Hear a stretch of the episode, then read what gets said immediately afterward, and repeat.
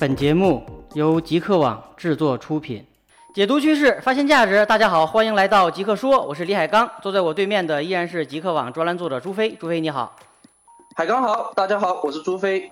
朱飞啊，最近咱们这个圈不太平啊，几家欢喜几家忧，有的呢都玩疯了，有的呢却整宿整宿的睡不着觉。唉，人生啊，理想啊，追求啊，咋就这么不一样呢？等等，你说的这个圈儿啊，我都确认一下啊。你现在这么跨界啊，我还真不知道你所讲的到底是哪个圈儿。你看吧，这个互联网大佬啊，这个玩这个冰桶挑战已经非常火了。你们啊，就玩这个跨界啊，在涉足这个娱乐圈儿，这个娱乐圈儿也不太平啊，几大明星中毒这个事件也非常之热闹。作为自媒体啊，也有一件事值得我们关注，也非常火。您讲的这个到底是哪个圈的火呢？你糊涂我，但是我自己可不糊涂啊。哪个圈是咱们自己的圈，我还是分得清的。像你说的娱乐圈呢，我呢虽然也有所涉猎，但是呢，我是来打酱油的啊，并不是，并不是我自己认为自己所在的这个圈。我今天所要讲的，还真的是咱们自己这个圈，科技圈和自媒体圈啊。前两天呢，也就是八月十八号的晚上。知名的自媒体人葛甲刊文就说，收到了来自阿里巴巴控股集团有限公司、阿里巴巴网络技术控股公司、浙江淘宝网络有限公司三家公司共同提起的名誉权诉讼，指控他在文章中捏造事实、损害名誉，要求葛甲赔礼道歉，并索赔人民币五十万元。这个五十万元可不是一个小数字啊！据葛老师自己称。收到这个法院传票之后，一宿没睡着觉，想了很多事儿，也反思了自媒体从出生到现在所走过的一些路程，啊，以及自己和周边的一些自媒体人所面临的这种生存的现现状。对于这个事儿啊，作为极客网最为敏锐的专栏作家，我想朱飞也一定注意到了。啊，我也非注意到了。您说的这篇文章，我也是第一时间看到了。就除了你讲的哈，我还发现一个细节啊，就是葛葛老师葛家他称啊，自己原本已经委托律师啊，准备对阿里巴巴这个公关啊，就是这个化名叫严桥的提起侵权的诉讼，但是呢，万万没想到啊，被阿里巴巴抢先一步开始起诉，并且啊是三家起诉他，哎，真是万万没想到，怪不得会像你说的哈，整宿没睡好了。这个传票规定呢，葛家必须在十五天之内做好答辩，也就是说九月二十三号就要到庭应诉。随后啊，这个葛家在前几天他的另一篇文章中又更新了，就说自己不会申请这个像有些朋友建议的那样申请这个异地的审理啊，而会积极的应对到杭州到这个阿里的这个大本营去应诉。嗯，我也一直在关注这件事儿啊。消息爆出后呢，在业界反应可以说是不小，但是呢，由于这个事情颇为敏感，尽管事情已经过去了三四天了啊，但是媒体报道多以陈述事实为主，评论性的内容几乎没有，自媒体界更是集体失声，这个有点不同寻常啊。自媒体界本身就是以这个评论起家的，也以写评论文章见长，但是这件事呢却集体失声，唉，可见阿里的强势不一般呐。唉可不是嘛，这个事情的影响啊，的确不小，也非常敏感呢。它涉及了中国最具影响力的互联网公司之一啊，阿里，这个背后就是千丝万缕啊，大家不敢讲，不敢乱讲啊，也是必然的吧。今天啊，咱俩你挑头啊，和我来讲这个事儿啊，我怕也是不太讨好啊啊，所以咱们这个度啊得好好把握，要不然可能会让人觉得你故意偏向谁啊。毕竟咱们也是这个圈儿的人呐，或者是故意去讨好谁呀？反正可能挪得一个不公正之嫌吧。你这是在威胁我啊？你是在说你说话要注意了啊，千万不要乱讲话，讲不好了，小心也有人过来起诉你，是不是这个意思？多少有点这个意思吧啊！咱们也算这个自媒体圈的人呐，讲这个话题啊，我们首先得端正这个态度。首先啊，我觉得咱们得客观中立。其次呢，还得有点干货，不能光吐口水发牢骚。最后啊，也是最重要的，不能伤人呐。对于公布是非啊，我相信这个法院自有公论。我们还是从产业宏观的角度做一些有价值、有干货的一些探讨吧。你讲的非常对啊，不过呢，只要有评论，肯定就会有立场。在这儿呢，我呢先向葛老师、向阿里以及广大的读者求个情儿。我们今天要是哪里讲的不对啊，大家多多包涵。变聪明了啊！为了不挨骂，先迈开人前就先礼后兵。嗯，算是吧。不过呢，该讲的我们还得讲。对于这个事儿，你有什么感触和我们分享呢？好吧，那我就先抛砖引玉哈。就我套用啊，最近一个比较流行的这个句式啊，就是说，想法可以放肆，但做事要克制。我的主要观点啊，还是倾向于这个各打五十大板，双方呢都应该好好反省一下，自己在这个过程中做事儿的一些方式方法，是不是有不得体的地方？别忘了哈，这个企业媒和媒体啊，以及自媒体之间啊，它其实是互惠互利的。刚才你还提醒我啊，讲话要注意了，可你一张口就直击命脉，看来你呀早有准备啊，请继续。哈哈。哎，作为自媒体人啊，不打无准备之仗啊，咱得对得起观众啊，老干的。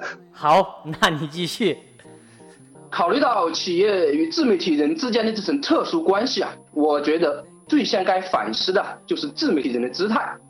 随着社交媒体、科技博客等新媒体的兴起啊，自媒体近两年来异常活跃，各大媒体平台、各独立的自媒体人啊，表现出了丰富多彩的一个姿态。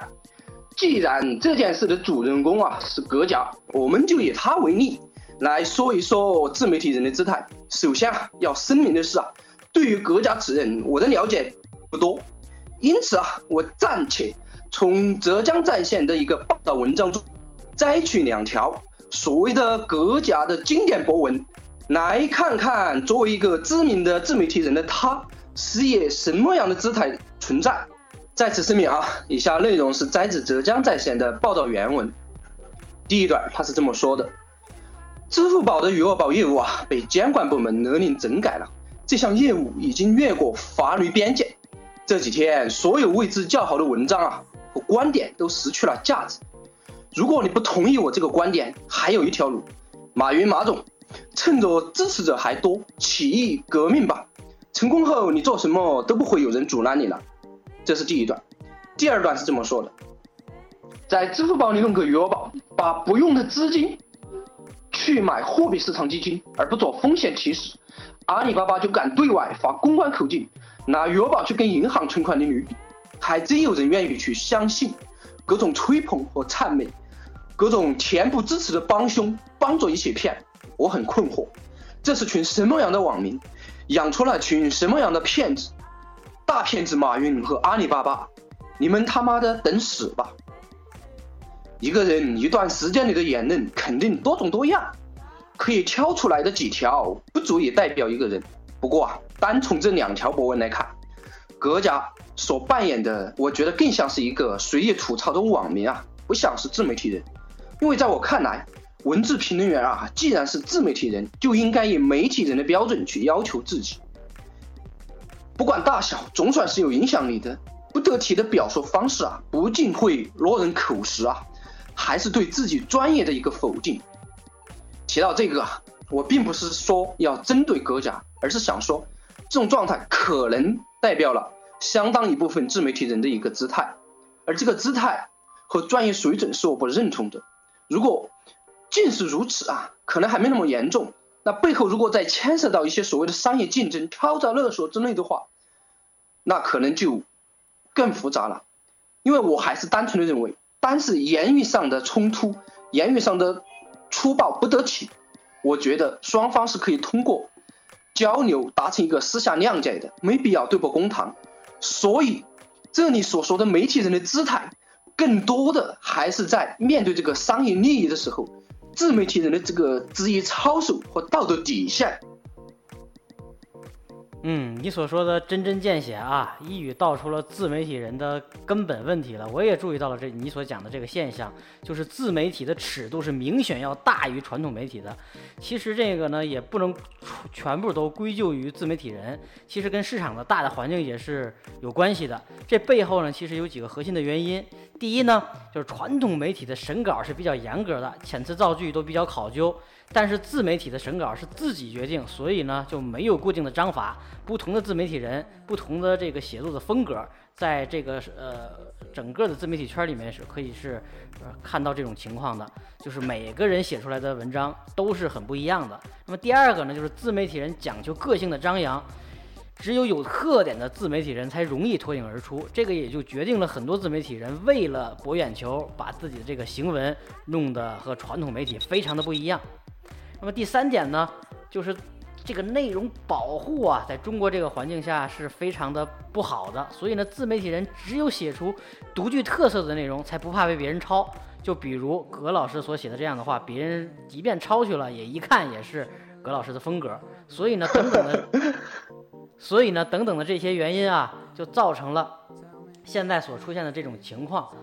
我想强调的是啊。随着这个外部环境的变化，企业对媒体的态度其实也是慢慢的发生变化的。我们就注意到，二零一四年以来，各大厂商在自媒体上的这个市场投入的预算是持续在增加的，增加的这个力度呢，可以说也是很大。这些厂商对于内容的尺度也在逐渐的增加，一板一眼的公关软文其实正在快速的被厂商边缘化。所以呢，我们可以看到。企业的这个尺度和企业对于自媒体以及自媒体人写作的这个方式也在逐渐的磨合和认可，所以呢，我我感觉这个事儿不能只从自媒体人的姿态来来来去分析，厂商的姿态其实也非常重要。的确啊，你所讲的也是事实，一个巴掌拍不响啊，出现这种结果肯定是双方共同作用下的一个产物吧。这就是我想提到的另一点，也就是说，在新的市场环境下，企业应该以什么样的姿态去应对这个自媒体人？还是以此事的主人公为例吧。就阿里啊与媒体的关系，在我的印象中一直是不错的，就感觉啊，他比 BAT 中的另外两家做的都还要得体，就说他遭受的这个批评呐要少。但是最近一段时间来，他一前一后，先后对媒体或自媒体人发起诉讼啊。在我心中的印象可以算是一个颠覆了吧。那在这个过程中，阿里这么大动干戈，他究竟想表明的是一种什么姿态呢？就传统的解读就说，阿里目前正处在这个上市的关键期，容不得半点杂音。但在我看来呀，这可能不是主要原因，主要还在于马云本人他的一个比较犟脾气吧。哎，你看前段时间呢，对于这个马云的一系列的资本操作啊。业界就有不同的声音了，就说看不懂，不知道他在干嘛。但马云就站出来，狠狠地回击了一番。他怎么说呢？就说，当老太太们都可以看懂你的每一次并购行为，分析出你每一步的战略的时候啊，那肯定是你出大问题了。如此来看呢，马云对这个媒体还是颇有维持的啊。老大的性格通常会决定一个企业的性格，特别是马云这种人。他对以公关总监严桥的影响应该还是蛮大的，所以啊，严桥他以微博开炮的方式去挖掘、猜测各家与某周刊以及苏宁他背后之间的一些利益的关系，在我看来是不得体的。从公关的角度去看，他也非常不高明。一方面，他给了这个 IT 时代周刊和各家留下了这个反诉的机会，同时呢，他也把这个阿里强势。易怒小气的一面展示给大众。企业和自媒体之间一直以来啊，可以说相辅相成。两者在相处的过程中啊，难免会产生摩擦、纠纷，实在达到冲突难调、输出法律也无可厚非。通过这件事情吧，我是希望啊，企业和自媒体都有所反省，分清企业行为和个人行为、媒体行为与网民行为之间的差别。以正确的姿态，继续互惠互利的走下去。我讲了这么多啊，不知道你对此事儿是怎么看的呢？你分析的已经很全面了啊，就是媒体人的姿态以及厂商的姿态，呃，都做了比较详细的这个评论和分析。我个人呢，对于这件事本身孰是孰非，其实不敢妄加评论。但是我个人也有三个感觉，哪三个感觉呢？第一啊，感觉这个阿里呢，他有点小气了。公司诉个人，其实是有以大压小之嫌的。不过呢，就像你所说的，阿里其实并不是一家鼠肚鸡肠的公司，事出必有因。看来呀，这个葛老师曝光的内容肯定是碰到了阿里的痛处了。那第二呢，的感觉就是啊，葛甲葛老师可能要出名。当然啊，人家本来就已经很出名了啊，但是这个事儿呢，可能会推高葛老师的知名度。作为一个媒体人，这件事儿未必不是一件好事儿。那第三。呃，自媒体的第一诉啊，直扣中国的舆论生态，有典型的意义。无论是在法律界，还是咱们的媒体界以及自媒体界，这件事儿呢都是非常值得关注和深思的。自媒体的话语权到底有多大？可能这件事情结束之后，大家就能见分晓了。这是我感觉的这个三个点，比较认同啊。对于第一点、第二点，我相信不光是我认同啊，很多人都有这种看法。对于第三点呢，我觉得值得深挖，因为他仔细想来啊，的确有很多既尖锐又现实的问题。没错啊，抛开个人的情感和主观好恶，这件事情呢有非常强的现实意义。抛写开来呀，我觉得主要有四大核心问题。哈哈，又一套一套又来了啊，那你就讲一讲有哪四大核心问题吧。啊，第一呢，就是自媒体报道是否合法。众所周知啊，这个批判和质疑是媒体的基本精神。然而呢，几乎所有的民营网络媒体的编辑和记者都没有记者证，就连包括新浪、搜狐在内的各大门户，也是只有新闻的编辑权，没有新闻的采编权、采访权。自媒体作为个人存在呢，更不可能拿到合法的新闻采访权。在这种情况下，自媒体的报道行为是否合法？现在其实是要打个问号的。各大网络平台为这些自媒体人提供平台、提供专栏页面是否合法，也是要打个问号的。那么，自媒体人的采访和报道该不该合法化？由谁来管？其实也都是需要我们去深思和考虑的问题。您讲的这个问题啊，很大呀。我的感觉是。自媒体这个称呼啊，有些不太准确。正如你讲啊，四大门户都没有新闻采访权，单打独斗的自媒体人更不会有真正的新闻源呐。所以啊，我觉得把自媒体人称为自评论员可能更为准确。针对啊新闻事件发表一些评论看法，这样一来的话，他的所说所讲啊，比如说网上开条专栏什么的。我觉得就应该是合情合理也合法的，这个呢，看似是如此，但是呢，已经被冠上了自媒体的帽子，不是自评论员，所以呢，这个背后的法律问题实际上还是值得深思的。那这个我们暂时可能下不了定论，可能需要以后的慢慢的会有相关的呃人士出来澄清这个问题呢，我们也会持续的关注。我说这就说说到我们第二个问题了。到底他能不能获得合法的这个新闻采访权？其实关键还是要看这些自媒体人或者说自媒体群体的话语权到底有多大。我们可以看到啊，随着这个互联网的快速发展，媒体的话语权逐渐呈现出了这个平民化、个性化的特点。自媒体呢，也在这种趋势下应运而生。自媒体的话语权主要来自于读者的认同和粉丝数量的多少。发布内容的权威度也完全有赖于这个用户的口碑。仅仅从这个内容上来看呢，自媒体与传统的媒体差别其实并不大。但是，自媒体人长期游离在灰色地带，合法性不被官方认可，一旦遇到这个法律的纠纷，往往处于被动的局面。另外啊，这自媒体人在经济上远远不能和企业的财团相比。面对来自企业的诉讼，自媒体人。能否争取自己的合合法权益？他自己所具备的这个能力是比较弱的，所以我的感觉是，未来自媒体人到底能够发挥多大的作用和影响力？关键还是看他自己所创造的这个话语权能够有多大。那么，自媒体人这个话语权该不该合法化？由谁来帮助自媒体人争取自己的应有的位置和权益？这些问题呢，其实也也值得我们去深思。你的话题啊是越来越难回答了。不过就此话题啊，我想到的是两方面。即想说什么是权，不想说什么也是权。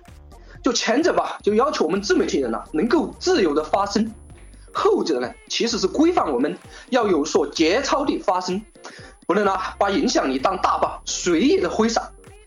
至于怎么去争取这个权利和保护这个权利呢？我觉得，在这个相关法律没有明确界定规定的时候啊，行业性的一些自律性组织啊是有必要存在的。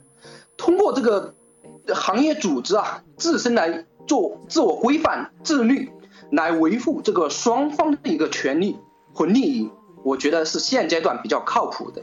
嗯，你所讲的这我是认同的啊。这个自媒体的话语权到底该不该认同，由什么样的方式来认同，实际上是值得这个业界深入探讨的。但是我的感觉，之所以大家能看到很多的没有节操的或者说没有节制的发生，实际上背后有一些。非常现实的商业利益在里面，这里个就要提到我所讲的第三点了，就是自媒体人如何才能活得有尊严。最近呢，一篇名为《三位女记者谈职业发展，从业十年也过不上有尊严的生活》这样的一篇文章在微信圈流转啊。作者呢是原来《二十一世纪经济报道》的资深记者，文章写的非常接地气，也引发了不少的共鸣。他在文章当中就提到了。国内三十岁以上的记者已经非常少了，要么是做了领导，要么就转行了。背后的核心原因就是工资太少，压力太大，根本无法过上有尊严的生活。说的有些心酸啊，但是呢，也道出了新闻媒体人的生存现状。相比二十一世纪经济报道这样的名门正派的记者们，自媒体人的生存状态可能是更加堪忧的。尤其是全职的自媒体人，他们既要精心的制作内容，又要绞尽脑汁去拉赞助，在被公关与保持客观之间寻找这个生存的空间。很多呀，为了活下来，这一些这个自媒体人呢，就拿自己的内容去换广告费，或者呢利益输出，或者沦为某些利益集团的代言人。做这个宣传的机器，更有甚者呀，就像，呃，阿里口中所说的，靠这个敲诈勒索为生了。这个无论哪一种都很心酸，而心酸的背后，既有主观的不检点，其实也有客观的无奈。那么，作为自媒体这个群体来说，他们如何才能活得有尊严？终极的商业模式在哪里？是不是自媒体人本来就是一个没有未来的职业？这个呢，可能是我们更应该去深思的问题。这个话题啊，更沉重了啊。其实啊，很多自媒体人啊，都是从媒体人转行过来的。这其中吧，很大一个原因啊，就是媒体人觉得在媒体没有尊严，通过做自媒体啊，就是想找回一些尊严。但正如你说，真正靠自媒体谋生时啊，可能活得更没尊严。一不小心啊，还像格拉斯一样摊上大事儿。